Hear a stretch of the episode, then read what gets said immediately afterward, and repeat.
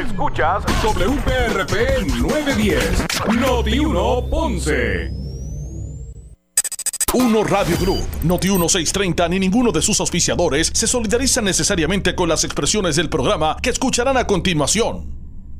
Ponce en Caliente es presentado por Muebles por Menos y Laboratorio Clínico Profesional Emanuel en Juana Díaz. La temperatura en Ponce y todo el sur sube en este momento.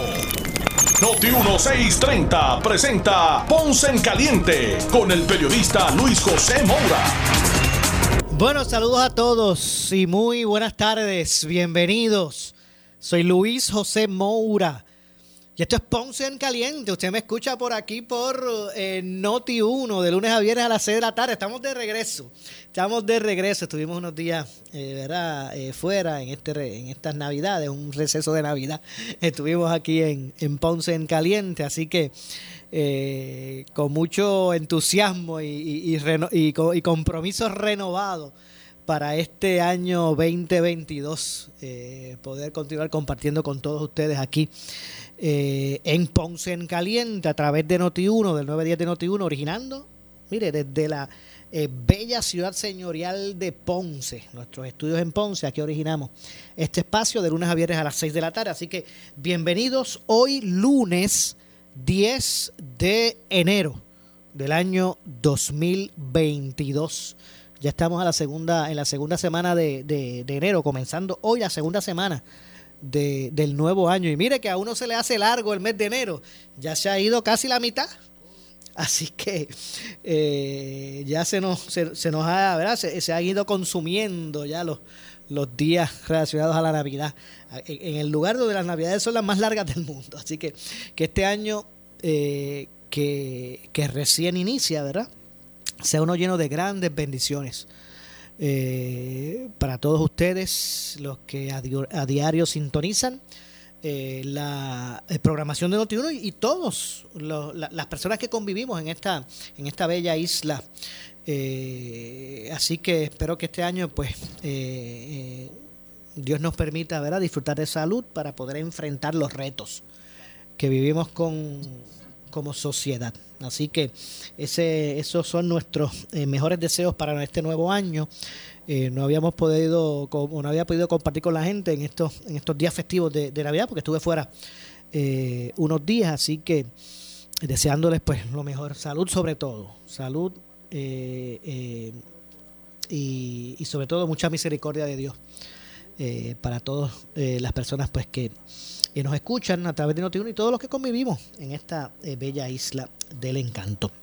Hoy el secretario del Departamento de Salud, el doctor Carlos Mellado, junto con el eh, equipo de, salud pública del departamento, eh, hace unos minutos culminaron una conferencia de prensa que ustedes escucharon precisamente su reseña por aquí por, por Noti1 eh, eh, pues abordó, abordó varios temas relacionados a, al punto en que nos encontramos con relación a, eh, a la pandemia y la proliferación de casos de COVID. De hecho, ahora mismo, de acuerdo, en este momento que estamos hablando, de acuerdo a el departamento, los números estadísticos del Departamento de Salud, el, el porciento de positividad está en 39.97.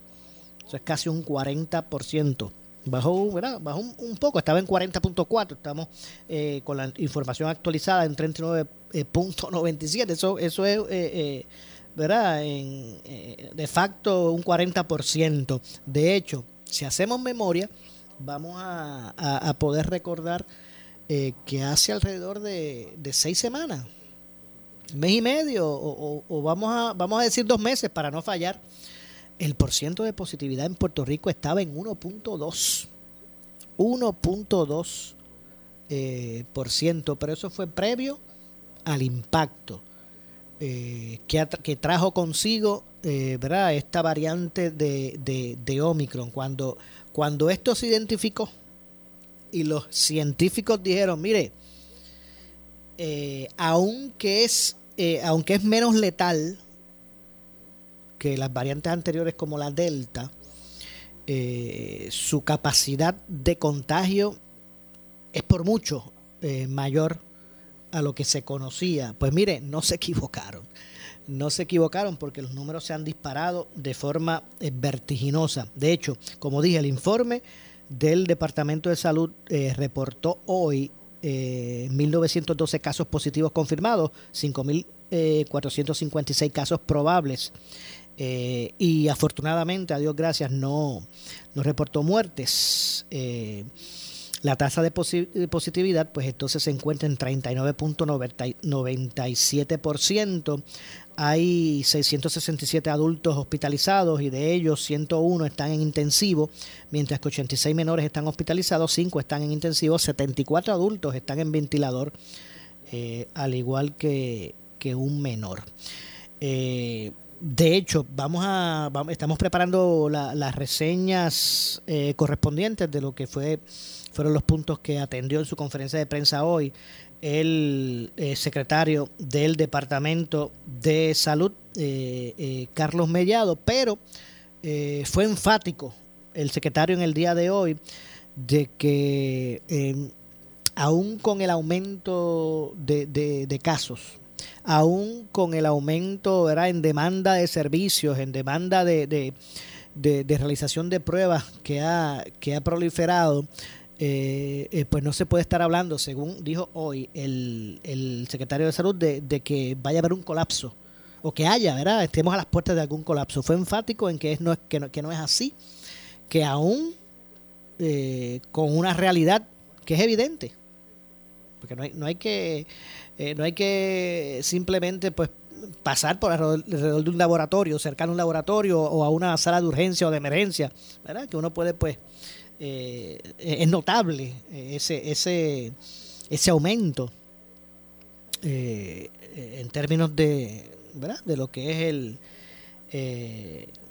la cantidad de, personas buscando eh, servicios médicos por esta situación del COVID, pues eh, aún eh, aceptando ¿verdad? que eso es una realidad, no fue enfático en señalar que no estamos en este momento en una en una posición cercana ¿verdad? un colapso de lo que es el sistema de, de, salud en Puerto Rico. Así que vamos más adelante a hablar sobre eso y los puntos eh, de mayor importancia de los cuales hoy se expresó el secretario de, Salud eh, al respecto. Así que ya mismito estaremos preparando eh, ese, ese reportaje para ustedes, pendiente a los compendios de Noti1, donde también pues se reseña todo esto. De hecho, en términos de números estadísticos, como le dije, se reportan 700, se han reportado, ¿verdad? Al día de hoy 750 hospitalizados por COVID-19. Mire, no cabe duda que eh, estos porcientos en términos de positividad, de, casos eh, positivos, de hospitalizaciones, eh, no cabe duda que se encuentran, ¿verdad?, en números, en los números más altos que se han reflejado en todo lo que va de pandemia. Así que hemos visto, ¿verdad?, en, esto, en este tiempo de pandemia en Puerto Rico, hemos visto cómo de haber podido prácticamente eh, tener a raya, controlada la situación de la pandemia, pues ya nuevamente pues se han disparado. Eh, y, es lo que hemos visto. Eh, de hecho, en minutos, no, sé si ya lo tengo ¿verdad? aquí en la línea, en minutos vamos a estar conversando con el presidente de la Comisión de Hacienda en eh, la Cámara de Representantes, representante Jesús Santa. No sé si lo tengo ya por aquí. Hello. Ok, sí. No, se me vaya, por favor, representante.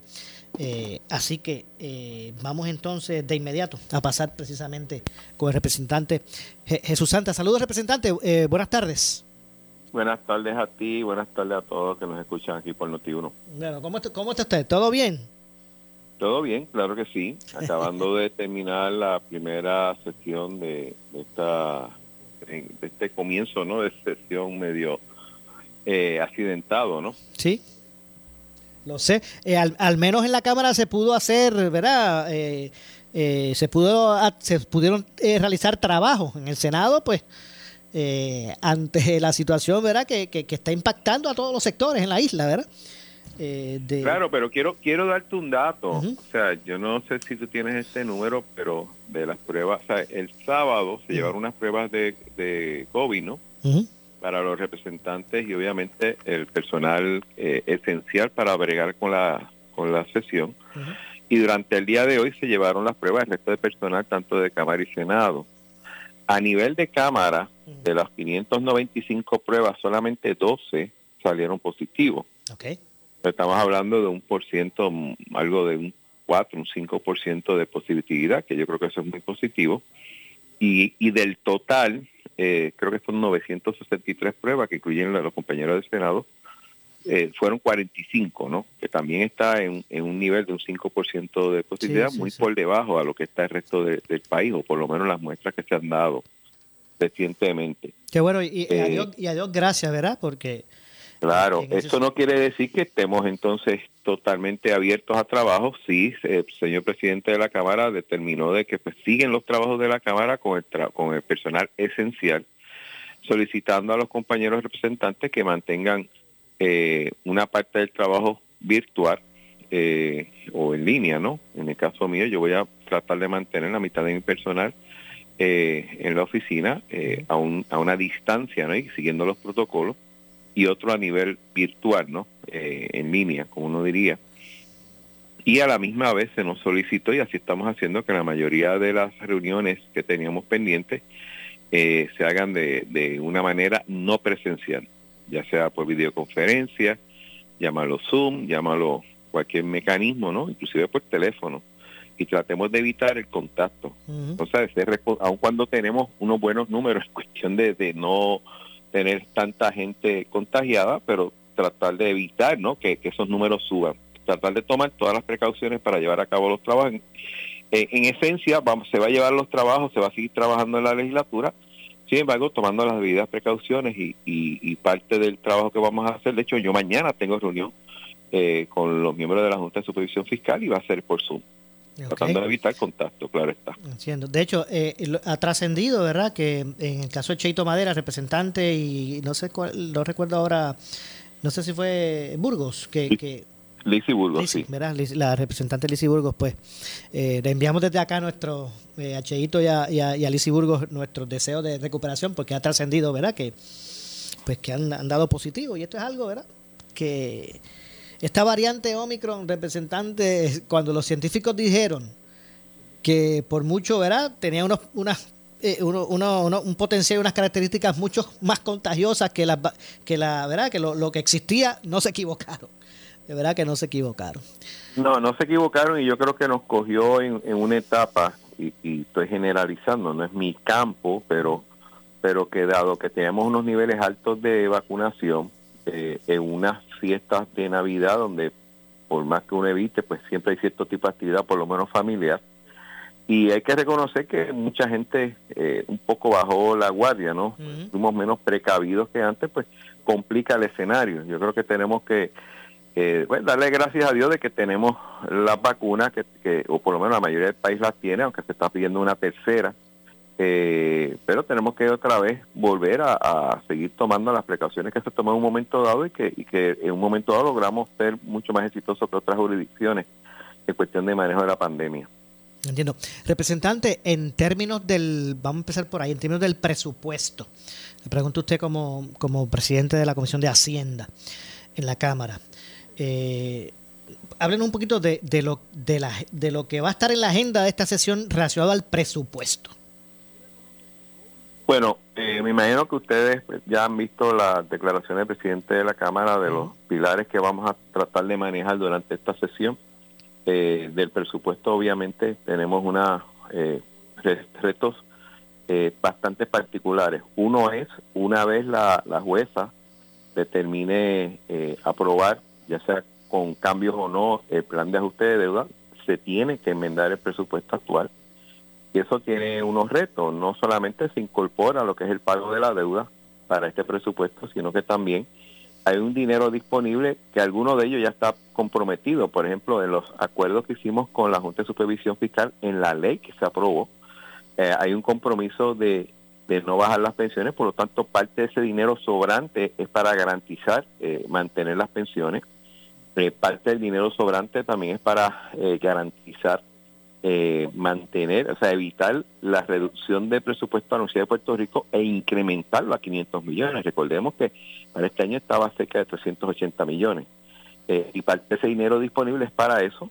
y obviamente un dinero que llegaría a los municipios eh, dado a que al tú reducir la deuda eh, prácticamente un 60%, 70%, pues que esa, esa mejoría, como los municipios tienen que pagar parte de esa deuda, también llegará a ella, entre, entre otros compromisos y, situaciones que tiene el país para tratar de, mejorar lo que son servicios esenciales, manejar la deuda, manejar lo que es la, la lo que es el, el trabajo o las funciones de gobierno.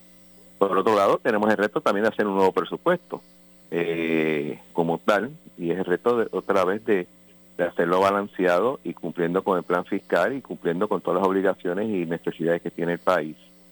Eh, yo creo que tenemos que envolvernos también en la dinámica de, un poco ir creando este ambiente para evitar que el país vuelva a caer en quiebra. Eh, de las cosas quizás no más sencillas, pero más fáciles de uno entender es que ese imagen prestatario que da la constitución de un 15%, yo soy de la teoría que hay que bajarlo y, se puede discutir si puede ser un, un, 6, un 8, pero yo creo que tiene que ser menos de un 10%. Eh, y obviamente crear los mecanismos para evitar que, nos vayamos por el lado, ¿no? Y que, y que, y que se evite ese, ese tope, se burle ese tope. Yo creo que hay que ir trabajando en ese tipo de legislación y sobre todo, y al final, creo que tenemos que revisar en una forma holística, o sea, cuando digo holística es todo a la vez, eh, para poder enmendar lo que es, uno, el código de rentas internas, buscar unas mejores condiciones para que la gente eh, quitarle un poco la presión de, los impuestos. Hay que revisitar otra vez los incentivos eh, para que no, no es eliminar o dar más, es buscar que aquellos que no hagan el trabajo, no sirvan para lo que se, se aprobó, eliminarlo o modificarlo. Aquellos que son efectivos, pues fortalecerlo eh, y, ir mirando a, ir moviendo el país a, a, ir ser más competitivo dentro de todas las facetas económicas como tal. Y tercero, a la misma vez, estoy hablando todo esto en un conjunto, lo que es el manejo del, del cambio en la ley 154, ¿no? que es la foránea, lo cual es obvio, tenemos un año y tenemos que empezar desde ahora para hacer los cambios necesarios, siempre vigilando cómo va a quedar la legislación federal, si se aprueba o no allá en el Congreso, de los Estados Unidos, pero yo creo que esa, esa dinámica que es más a futuro, o sea, eso no es a cuatro años, esto es a una década, hay que trabajarla si queremos eventualmente que el país pueda crecer, ser competitivo y lograr eh, este tipo de actividad económica necesaria no solamente para mantener las operaciones del, país y del gobierno, sino para ser atractivo para que la gente se quede en la isla y atraer gente que se ha ido de la isla otra vez acá dando oportunidades de empleo. Entiendo. Representante, ¿es por, realmente es por, eh, verdad, un, un, aspecto de presupuesto? Eh, más bien, aunque, aunque tenga otras, verdad, otra, o, eh, tal vez otras vertientes, pero las propuestas de eliminar FEI, de, Departamento de Seguridad Pública, inspector, funcionario de Inspectoría General, ¿realmente la base es por asunto presupuestario? Mira, sí y no. Obviamente la corrupción cuesta. O sea, lo que el país pierde por distintos esquemas de corrupción es un dinero que tú perdiste para poder aliviar la carga contributiva de la gente, para poder dar mejores servicios, eh, a, siendo más eficiente de ellos, o inclusive un dinero que tú pudieras haber utilizado para cierto incentivo en agricultura o, o, o empleo. O sea, e, eso cuesta. O sea, todo esto al final del día cuesta dinero y tú lo que buscas es un presupuesto ser más eficiente. Recuerda que el presupuesto tiene dos áreas. Tiene el área de gastar y tiene el área de ingresar. Y tanto es importante tú trabajar todos los incentivos y todo lo, que son los, los, impuestos para lograr que el gobierno sea más efectivo en su, en su captación de impuestos, como también que la forma de gastarlo sea lo, una, lo más apropiada, lo más sensata y que no se pierda. O sea, ese coladero de dinero que se va actos de corrupción. Así que hasta cierto punto tiene un grado de eso. Lo otro es moral. Yo creo que eh, eh, más allá de que es algo que, es ilegal, eh, yo creo que el país ha perdido mucha confianza en el gobierno porque de alguna manera se interpreta que se permite que esas cosas ocurran. Y yo creo que si, si algo fortalece o debilita una democracia, es prácticamente la confianza que tenga la gente en el gobierno que se tiene, ¿no? Y yo creo que es importante tomar medidas. Yo creo que hay que retar muchas cosas. Eh, hay unos organismos que se crearon en un momento dado y tenemos que retar si están haciendo el trabajo o no. Si es mejor eliminarlo y hacer otro organismo, si es mejor cambiarlo, pero yo creo que eso tiene que estar sobre la mesa y tiene que evaluarse. O sea, no podemos estar solamente en la retórica que estamos en contra de la corrupción y que vamos a trabajar duro contra ella, pero, pero tenemos que ver que las herramientas que tengamos realmente sean efectivas, aquellas que hayan que eliminar se eliminan, aquellas que hayan que modificar se modifican y aquellas que haya que fortalecer, fortalecerlas. Yo creo que ese es el, camino que, que debemos de hacer si realmente vamos a atajar de una forma seria y efectiva el problema craso que tiene el país, tiene el mundo, ¿no? Pero nos toca a nosotros Puerto Rico que tiene el país sobre sobre distintos eh, facetas y, mecanismos de corrupción. Entiendo. Eh, finalmente, un asunto final, eh, representante. hoy tuve una conversación con el presidente de, de, la Cámara de Comercio del Sur de, Puerto Rico, el licenciado Salvi Rovira, y, y hablábamos del aumento, ¿verdad? El salario mínimo. y él hablaba, ¿verdad? Del impacto que estos medianos, pequeños, eh, empresarios pues están estarán asumiendo, van estar, ¿verdad? han comenzado a asumir y, bla, bla, bla. Eh, pero él, él también hablaba de, que, por ejemplo, o se, o se, planteó durante el conversatorio este asunto de que eh, si se espera que, el sector privado pues se convierta o, se, se, fortalezca o se convierta en el mayor eh, eh, eh productor de plazas de empleo, ¿verdad? Que no, que no sea el gobierno el que tenga que, tener eh, eh, la carga de, generar las plazas de, empleo, ¿verdad? Para la ciudadanía, sino que el sector privado pues, pues pueda hacerse, eh, ¿verdad? Ser responsable de eso. se deben también aprobar o establecer incentivos que, que, puedan aliviar o que puedan ¿verdad? propiciar el que el que el sector eh, privado pues pueda asumir esa esa responsabilidad responsabilidad. No sé si esto yo lo he hablado con usted anteriormente pero me gustaría una, una, una opinión suya al respecto. Bueno en parte lo que está diciendo Rovira tiene razón. O sea yo creo que de hecho vamos a empezar vamos a empezar con los datos. El gobierno actualmente apenas no llega a 200 mil empleados públicos de cerca de un millón que hay en el país. O sea, ya hace un tiempo hay más personas trabajando, ya sea por su cuenta, dependiendo de empresas, microempresas o empresas mayores, que de gobierno. Eh, obviamente se, mucha gente entiende que la cantidad de empleados públicos sigue siendo muy alta comparada con una economía saludable. Eso es otro debate, pero, pero la realidad es que yo te diría que prácticamente siete de cada diez eh, o siete de cada nueve personas trabajan de alguna manera fuera de lo que es el, el, ámbito gubernamental. Segundo, yo creo que hay que fortalecer el, el, la, empresa privada, ¿no? Eh, el empresario puertorriqueño, atraer empresarios extranjeros y, y de una manera combinada tratar de hacer un, un, mejor ofrecimiento económico para que se establezca y no solamente creen riqueza, creen empleos. Pero yo voy a traer un punto con lo del salario mínimo. Es con el salario mínimo y todavía hay dificultad en emplear gente, imagínate sin él. Y de hecho, te lo digo del arranque. Yo creo en el crecimiento de la riqueza, pero no puede ser a costa de que un trabajador gane muy poco. Pues entonces no es justo y no creamos una, una buena sociedad. Yo creo que en este sentido eh, tenemos que estar conscientes de que, que si bien es cierto tenemos que ayudar a los empresarios, yo estoy de acuerdo con eso, no puede ser ayudarlos eh, permitiendo salarios que estén por debajo de lo que es un ingreso que permita sustituir a una persona, a una familia de una forma digna, ¿no? Yo creo que ese sentido tenemos que un poco cada sector eh, estar consciente de ello, inclusive como te digo, aún con este incremento del salario mínimo, eh, yo he oído muchas quejas de que es difícil conseguir gente para trabajar. Así que eh, por ahí no, eh, no va la cosa. Yo creo que la cosa tiene que ir de qué manera el gobierno hace más fácil y más viable que los negocios echen para adelante.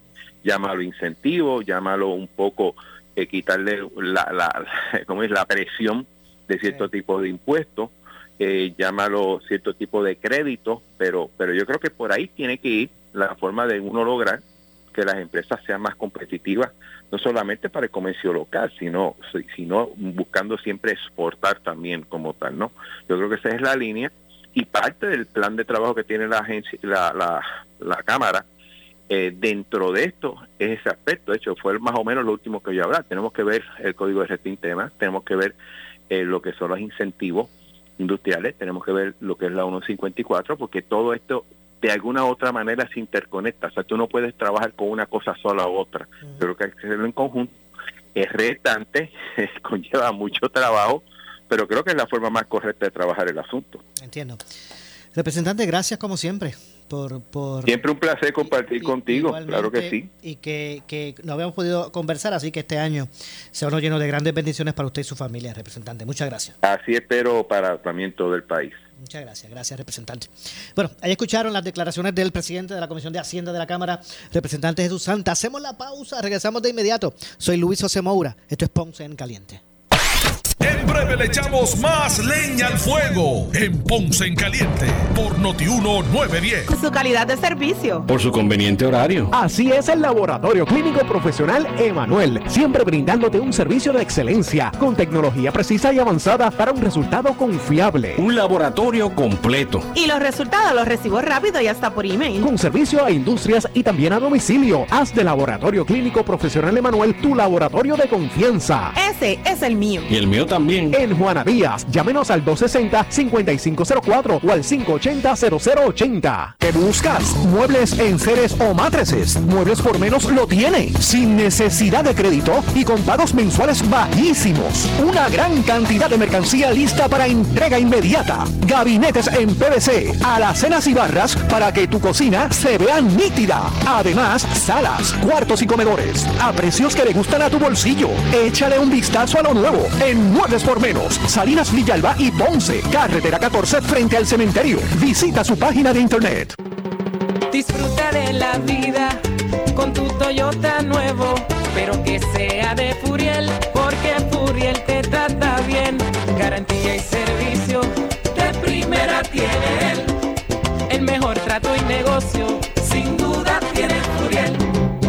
Furiel Toyota Bayamón 625-57-2020. Si se trata, Con 3000, Ponce Bypass 284-2020. si se trata de un Toyota, primero venga Furiel. ¿Sufres de hemorroides y no sabes qué hacer? Ahora hay una opción. En AR Institute of Gastroenterology tenemos un tratamiento sencillo, eficaz y sin dolor para tratar las hemorroides. El sistema O'Regan es una alternativa sin cirugía para tu problema de hemorroides. Toma solo unos minutos y puedes regresar a tu rutina normal el mismo día. Dile adiós a las hemorroides. Visítanos en el edificio Barra Ponce Bypass, oficina 806 o llámanos a AR Institute of Gastroenterology para una cita al 787-259-8200. 259-8200. Somos Noti 1630. Noti 1630. Primera fiscalizando.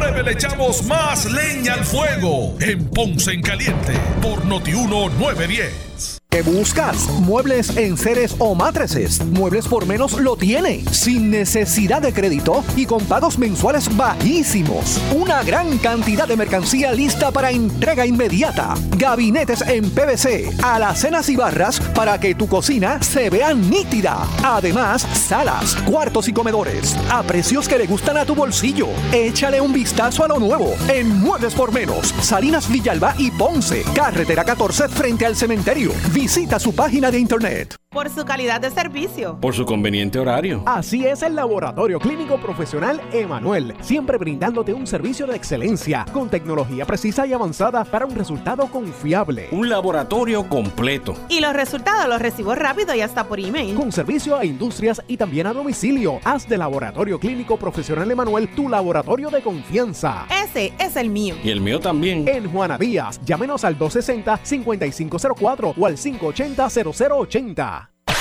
El área sur está que quema. Continuamos con Luis José Moura y Ponce en Caliente por el 910 de tu radio. Bueno, estamos de regreso. Soy Luis José Moura. Esto es Ponce en Caliente. Usted me escucha por aquí por Noti1. De lunes a viernes, por el 9 días de Noti1. De lunes a viernes eh, a las 6 de la tarde, de 6 a 7. Analizando los temas de interés general en Puerto Rico. Siempre relacionando los mismos con eh, nuestra región. Así que gracias a todos por acompañarnos en esta eh, próxima media hora. Eh, aquí en Ponce en Caliente por Noti1. Mire, tanto por la frecuencia 910 AM como por el 95.5 FM. Mire, con toda la fidelidad que representa la banda FM también pueden escucharlo. Bueno, eh, vamos a conversar unos minutos. Tengo en, en la línea telefónica eh, al alcalde de San Sebastián, Javier Jiménez, a quien de inmediato le damos la bienvenida. Saludos, alcalde. Buenas tardes. Saludos, Mora, y saludos a todos.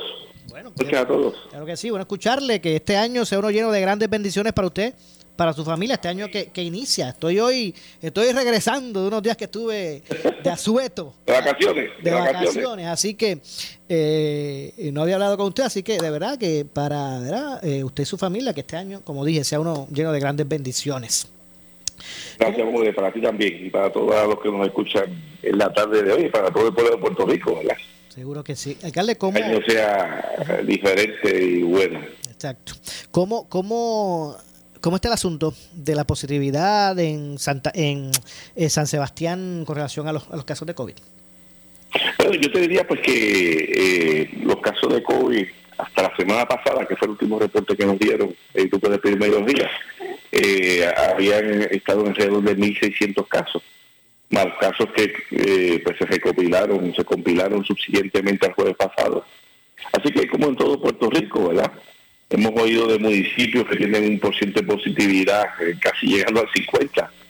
Eh, pero es una situación generalizada en todo el, el- el pueblo de Puerto Rico. Así que eh, una situación con que trabajar, ¿verdad? Eh, en el caso nuestro de San Sebastián, pues de estos 1.600 casos, pues ninguno ha llegado a estado crítico, ¿verdad?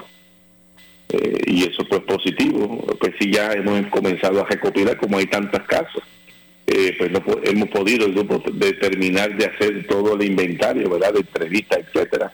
Pero ya iban como por 800 entrevistas y ya tenemos alguna data relacionada con, con estos casos. entiendo. Eh, ¿no, ¿No ha tenido que, re- que recesar por esto el municipio? No, nosotros recesamos el 22, recesamos nosotros, como consecuencia de que hubo varios casos en el municipio. Eh, pero ya comenzamos el día 3 de enero a trabajar, eh, todo el personal del municipio, trabajar el día 3. Y tú sabes que yo tuve COVID, sí, lo sé. yo tuve COVID, tuve COVID, pero gracias a Dios a mí los síntomas que me dieron fueron dos días que me dio alguna congestión nasal por las mañanas y después por la tarde se quitaba. Y aparte de eso no tuve ningún otro síntoma, ¿verdad? Pues sí tuve que mandar los 10 días, pero eh, pues me mandaban todo el papeleo aquí a, a mi casa y desde mi casa pues yo seguía pues eh, trabajando y partiendo instrucciones y dirigiendo el municipio. Así que claro. pues gracias a Dios pues eh, no tuve eh, ningún síntoma eh, mayor de, pues ni menor porque eso es congestión nasal. Pues eso es básicamente algo leve. ¿verdad? Entiendo. Eh, así que pudo trascender eso. Eh, no, y, y en términos de las pruebas, eh, porque hay, ha habido una demanda, pero que supera la oferta. Bueno, sí, porque aquí todo el mundo se está haciendo pruebas. Pues ahora mismo hay personas que pues que me han llamado, que quieren hacerse la prueba solamente para saber. Y yo le pregunto, ¿pero ¿tiene síntomas? No, no tengo síntomas, pero para saber, pues eh, aquí se ha creado como si fuera eh, algún tipo de, de colectiva en el sentido de que usted se hace pruebas si tiene algún síntoma, ¿verdad? Y, y aquí pues eh, la experiencia que hemos tenido es que, por ejemplo, la data que hemos compilado, que aquí le ha dado a todo el mundo, vacunado y vacunado. En las primeras, casi llegando a 800, eh, el 80% de los que han contraído COVID son personas vacunadas, un 20% personas no vacunadas. Y de esos 80%, eh, eh, tenemos en el caso nuestro de San Sebastián, eh, que sobre 120 personas eh, son personas que habían recibido las tres vacunas, ¿verdad? Eh, y, ha dado con síntomas fuertes. Así que eh, estas son cosas para estudiar, ¿verdad? Y seguir uno analizando que es este, este virus del COVID y toda la situación que está pasando, ¿verdad?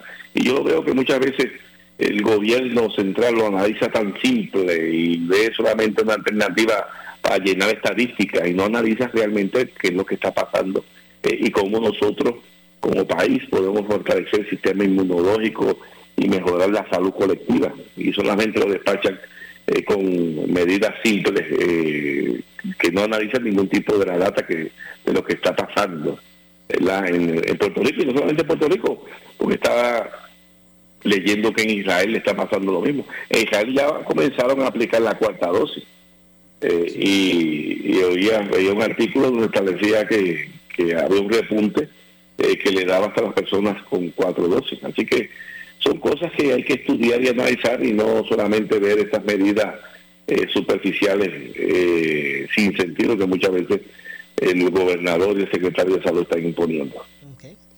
Y entonces usted debe recomendar, eh, usted recomienda otra óptica con relación a esta situación. Claro, la data te lo dice. La data te lo dice. Mira, originalmente comenzó, pues se comenzó con la vacunación porque era la alternativa que se había establecido para dejar la mascarilla y volver a, la vida común y corriente eh, de nuestras comunidades a nivel de todo el mundo. Y se comenzó pues, con vacunación y se estableció que si se llegaba a un 70% íbamos a conseguir una inmunidad de rebaño. Subsiguientemente, como a los tres meses, eh, se estableció que las personas vacunadas, los empresas que estaban vacunadas, pues tenían que volver a utilizar mascarilla y distanciamiento, etcétera.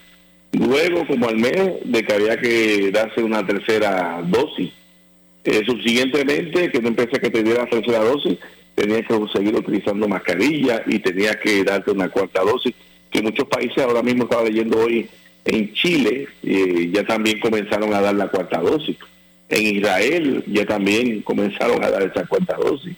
Entonces, cuando tú ves todo esta, eh, estas cosas que están pasando, pues hay que analizarlo, porque por ejemplo hoy en Puerto Rico tenemos sobre el 80% de personas vacunadas, era un poquito más de 80, pero muy poco, eh, casi con, la, con, con, una dosis por lo menos 90. Y hoy en día es dentro del periodo de pandemia cuando más altos contagios existen, y no solamente en Puerto Rico, sino a nivel del mundo, en la gran parte de los países como en Estados Unidos, como en Inglaterra, eh, como en Alemania, eh, una gran cantidad. mismo que iba a estar en un, territorio, era una colonia pequeña de, de Inglaterra, con la eh, eh, que están básicamente vacunados todo el mundo, eh, pues ha tenido un repunte significativo, ¿verdad? todo esto tenemos que analizarlo. Tenemos que analizar, por ejemplo, pues el total de de data que nos está dado con fallecidos. Eh, cuando vemos una data de 15, con el repunte que ha habido, arriba de 90 que han fallecido, que todos lo identifican como de hecho, alcalde, discúlpeme, eh, discúlpeme, alcalde, no sé si es que eh, este, estamos perdiendo la, la, la, señal, se oye entrecortado en este momento. No sé si es porque ha cambiado, ¿verdad? es, posible porque eh, de momento comenzó a escucharse eh, de forma que, te estaba diciendo que eh, hay que analizar también, por ejemplo, la persona fallecida que el Departamento de Salud identificado como fallecida. De los 94 personas, 40 son no vacunados y 54 vacunados. Entonces, toda esa data tú tienes que, como Departamento de Salud, analizarla, no solamente seguir, hay que vacunarse, hay que hacer esto, hay que hacer... No, vamos a ver qué es lo que está pasando, ¿verdad? Eh, y eso al gobierno, pues básicamente o no le interesa o está totalmente perdido de, la realidad eh, que está sucediendo. Muy lamentable. Definitivamente, un asunto que... Eh, ¿verdad? que mantiene a todos alerta ¿verdad? con relación a lo que está ocurriendo. ocurriendo. alcalde, por otro lado, esta situación que hoy iniciaba la sesión ordinaria, la tercera sesión ordinaria, la Cámara ya dentro de la, de la agenda que, que, se, que se plantea ya se ha adelantado, entre otras cosas, que ellos pretenden pues, ocultar la posibilidad de eliminar la oficina del, del, lo que es el panel del fiscal especial independiente, el departamento de seguridad pública, fusionar, fusionar debo decir, fusionar con el contralor, eh, la oficina del inspector general. ¿Cómo usted ve ese, ese, esa ruta. Eh, que la, se pretende la- dar? la oficina del inspector general básicamente es un fiasco para el pueblo de Puerto Rico. Ok. Esa oficina, para que tenga una idea, nombran una persona que no tenía las cualificaciones para ser nombrada. Una persona que era una auditora de cooperativa, eh, pero era muy allegada de Ricardo Rosselló y de William Villafañe y la nombran eh, como eh, la eh, inspectora general. Y hemos visto porque básicamente su función ha sido ineficiente en su totalidad. Que yo he recomendado insistentemente durante los últimos meses, ¿verdad? y mayormente durante este mes que salieron todos estos tipos de arrestos, es que estas oficinas de auditoría interna, eh, tanto de las agencias del gobierno, de las corporaciones públicas, de los municipios, les respondan directamente a la oficina del Contralor. Esto haría que estas oficinas, la oficina del Contralor tuviera totalmente control de ellas y tendríamos una presencia continua en cada una de estas entidades, incluyendo municipios, gobierno eh, central y corporaciones públicas, de, la, una oficina que no solamente fiscalizaría, sino que también podía establecer medidas preventivas, porque entonces estos funcionarios que trabajan eh, y en estas oficinas podían tener acceso a consultas con estos auditores que van a estar permanentemente sobre cualquier transacción que tuvieran alguna duda. Y, y estas personas eh, que están constantemente en estas entidades serían personas independientes de, eh, de, las entidades que los dirigen, ¿verdad? En vez de responderle esa oficina de auditoría interna al, al, al alcalde, ¿a quién le respondería? A la Contralor, ¿verdad? Y estuvieran todo el tiempo eh, en esas auditorías continuas y también en medidas de prevención que son sumamente eh, necesarias. Pero como está ahora, una oficina de inspector general que es un fracaso en su totalidad y que tiene una persona totalmente incompetente para poder desarrollar un trabajo que no ha tenido ni la experiencia para poder desarrollar ese trabajo, pues definitivamente pues no, no hace sentido. Así que eh, yo te diría, Por ese lado luce, eh, ¿verdad? Que en ese sentido usted le ve, le ve sentido, ¿verdad? A esa, a esa iniciativa.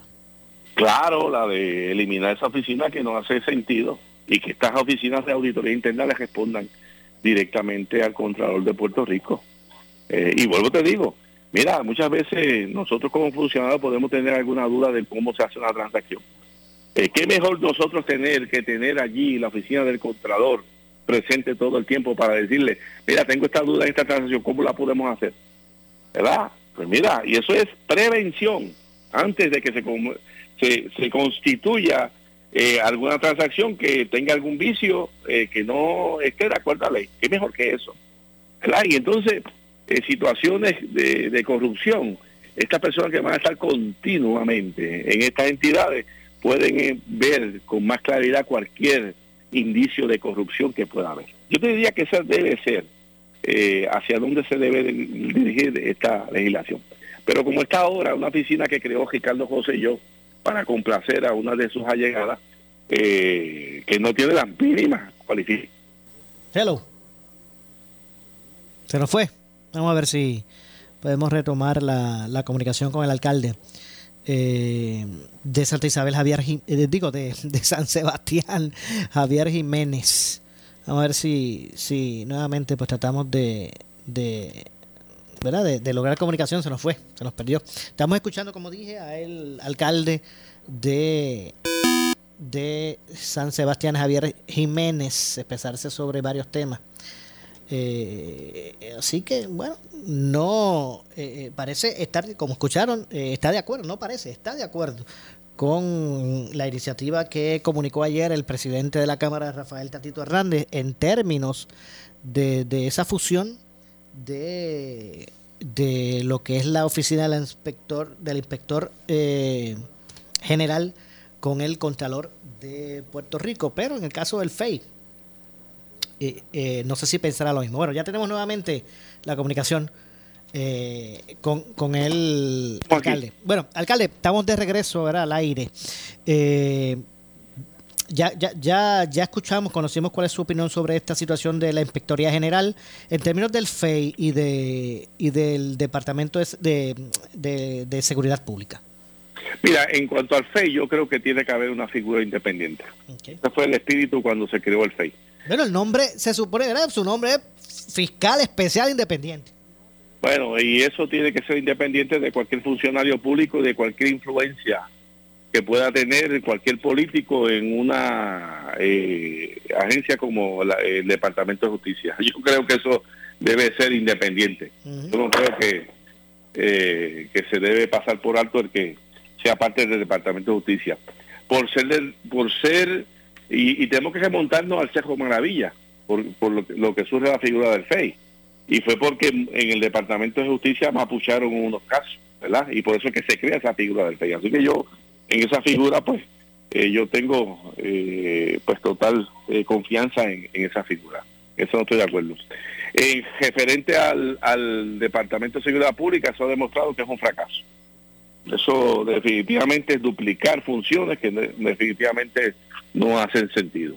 Eh, yo creo que de- debemos devolver eso a como anteriormente era, un superintendente eh, que responda directamente al, al, al gobernador eh, y la, el 911, eh, emergencias médicas, que responda a personas que ya sean eh, técnicas y que conozcan bien el sistema. Así que eh, de las tres, hay dos que yo creo que deben ser totalmente enmendadas, ¿verdad? Y deben ser eliminadas, como la, la Oficina de Inspector General y la Oficina de Seguridad Pública. Lo del FEI no, porque el FEI yo creo que pues, es una oficina independiente que, que tiene una función que eh, muy independiente del Departamento de Justicia. Entiendo. Bueno, alcalde, gracias. Gracias por acompañarnos. Nos ha acabado el... Seguro que sí, buenas noches a todos. Igualmente. Muchas gracias al alcalde de San Sebastián, Javier Jiménez. Tengo que hacer una pausa. Regresamos con el segmento final. Soy Luis José Moura. Esto es eh, Ponce en Caliente. Pausamos y regresamos.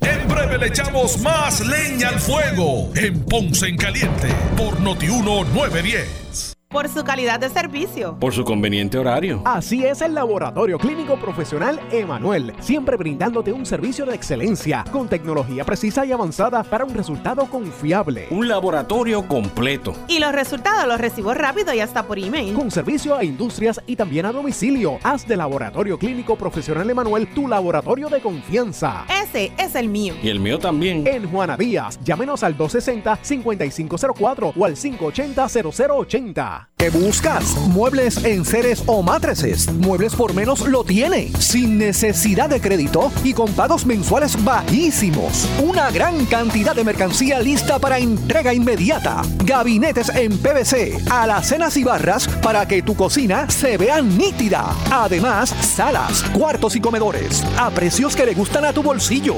Échale un vistazo a lo nuevo en Muebles por Menos, Salinas Villalba y Ponce, carretera 14 frente al cementerio. Visita su página de internet. El área sur está que quema. Continuamos con Luis José Moura y Ponce en Caliente por el 910 de tu radio. Bueno, estamos de regreso ya nuestro segmento final. Soy Luis José Moura. Esto es Ponce en Caliente. Usted me escucha por aquí por Noti1. De lunes a viernes a las 6 de la tarde, de 6 a 7, analizando los temas de interés general en Puerto Rico, siempre relacionando los mismos con, la, con eh, nuestra región. De hecho, eh, luego de que el gobernador eh, anunciara eh, la designación para ocupar eh, la vacante en el Tribunal Supremo de Puerto Rico, en nombramiento, luego que el gobernador anunció el nombramiento del juez Rodríguez Casillas eh, para el Supremo, eh, el presidente del Senado de inmediato expresó que el asunto relacionado a, esa vacante no es uno prioritario, que ellos no pretendían atender el, el mismo. Pues en el día de hoy se, se, sumó a eso el caucus de la delegación del Partido Popular Democrático en la Cámara de Representantes, quien, quienes apoyaron eh, hoy la decisión del presidente del PPD y presidente del Senado de no atender, José Luis Dalmau, de no atender la nominación para llenar la vacante en el Tribunal Supremo de Puerto Rico. Eh, eh, y solicitando a la Junta de Gobierno del PPD que acoja la resolución y respalde institucionalmente al, al presidente. Dice la resolución eh, eh, se dirige más, o menos a lo siguiente. Dice, ni el gobernador ni la rama judicial han demostrado que exista urgencia para llenar esta vacante y que la misma eh, amerite ser un asunto prioritario durante la tercera sesión ordinaria de la decimonovena Asamblea Legislativa, según reza la, la resolución, respetando la doctrina eh, constitucional de separación de poderes y con el más profundo respeto al Senado de Puerto Rico, que es el responsable de brindar consejo y consentimiento a los nombramientos judiciales, la delegación del PPD en la Cámara apoya la, determinación del presidente José Luis Dalmau Santiago de no atender esta nominación para eh, llenar esa vacante del Tribunal Supremo de Puerto Rico, según pues sostiene la, la resolución. Eh, y esto no es un asunto de ahora, mire, de, eh, ¿verdad? además está decir que, que, todos esos movimientos que se hacen, eh, pues se mide peso político, ya, ya ocurrió del lado contrario. Vacantes que, que, estuvo disponible para nombrar eh, Aníbal Acevedo Vilá cuando era gobernador también tampoco se la, las atendieron, ¿verdad? Y, y, el, y, el, gobernador que vino después eh, fue el que los nombró.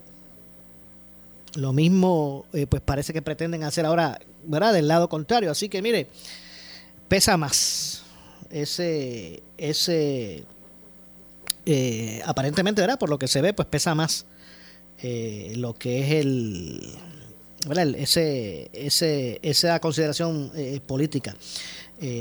Así que, como dije, pues ya hoy ha trascendido que también apoya, aunque el Senado es el que realmente va, tiene que atender el nombramiento, pues la Cámara pues quiere estar en récord y dice, bueno, vamos a aprobar esta resolución en apoyo a esa determinación. Así que vamos a ver entonces lo que ocurre. Me parece que el caso de, de este juez, eh, eh, Rodríguez Casilla, eh, pues me parece que, que, que, hasta ahí llega.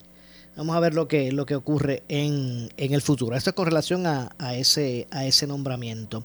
Eh, de hecho, regresando un minuto al, al asunto de la salud, eh, el, como parte de los señalamientos que ha hecho el secretario del, del, departamento, el, eh, el, doctor Carlos Mellado, eh, anunció que, ya, está en vigor, eh, anunció hoy que, que ya firmó, que se, que se firmó la orden ejecutiva para permitir que las salas de emergencia de los hospitales puedan administrar eh, a los pacientes de COVID medicamentos antivirales eh, para no tener que, ser hospitalizados en busca de verdad de, de poder aliviar eh, lo que ha sido el, el, aumento vertiginoso en hospitalizaciones por COVID. Así que hoy dio a conocer el secretario que ya firmó esa orden para eh, otorgar el que se pueda dar, por ejemplo, eh, o, ¿verdad? o poder eh, aplicarle a, pacientes de COVID estos tratamientos en estas salas de, urgencia. La orden eh, administrativa le otorga la facultad a los hospitales de poder tener acceso al medicamento eh, sin necesariamente tener licencia de farmacia. Eh, se espera que a finales de la semana los hospitales pues reciban los tratamientos. Por el momento van a ser 16 los hospitales que estarán que estarán entrando en esta en estas primeras eh, fases. Así que bueno, lamentablemente se nos ha acabado el tiempo. Yo regreso mañana a las 7, a las 6 de la tarde, como de costumbre, aquí en Ponce en Caliente. Soy Luis José Moura, que se despide, pero usted, amigo, amiga que me escucha, eh, no se retire, porque tras la pausa, el gobernador de la radio, Luis Enrique Falú. Tengan todos buenas tardes. Ponce en Caliente fue auspiciado por Muebles por Menos y Laboratorio Clínico Profesional Emanuel en Juana Díaz. Escuchas WPRP 910, Noti 1 Ponce.